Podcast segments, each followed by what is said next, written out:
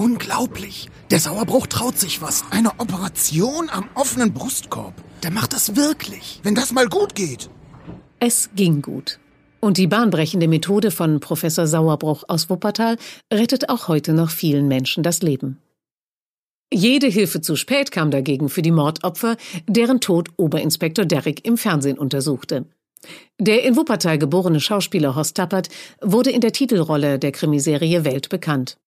Noch berühmter ist höchstens der Neandertaler. Den hat der Wuppertaler Lehrer Karl Fuhlrott 1856 in der Nachbarstadt Mettmann entdeckt. Die Liste großer Persönlichkeiten aus Wuppertal ist natürlich noch viel länger. An der Spitze steht unbestritten der frühere Bundespräsident Johannes Rau.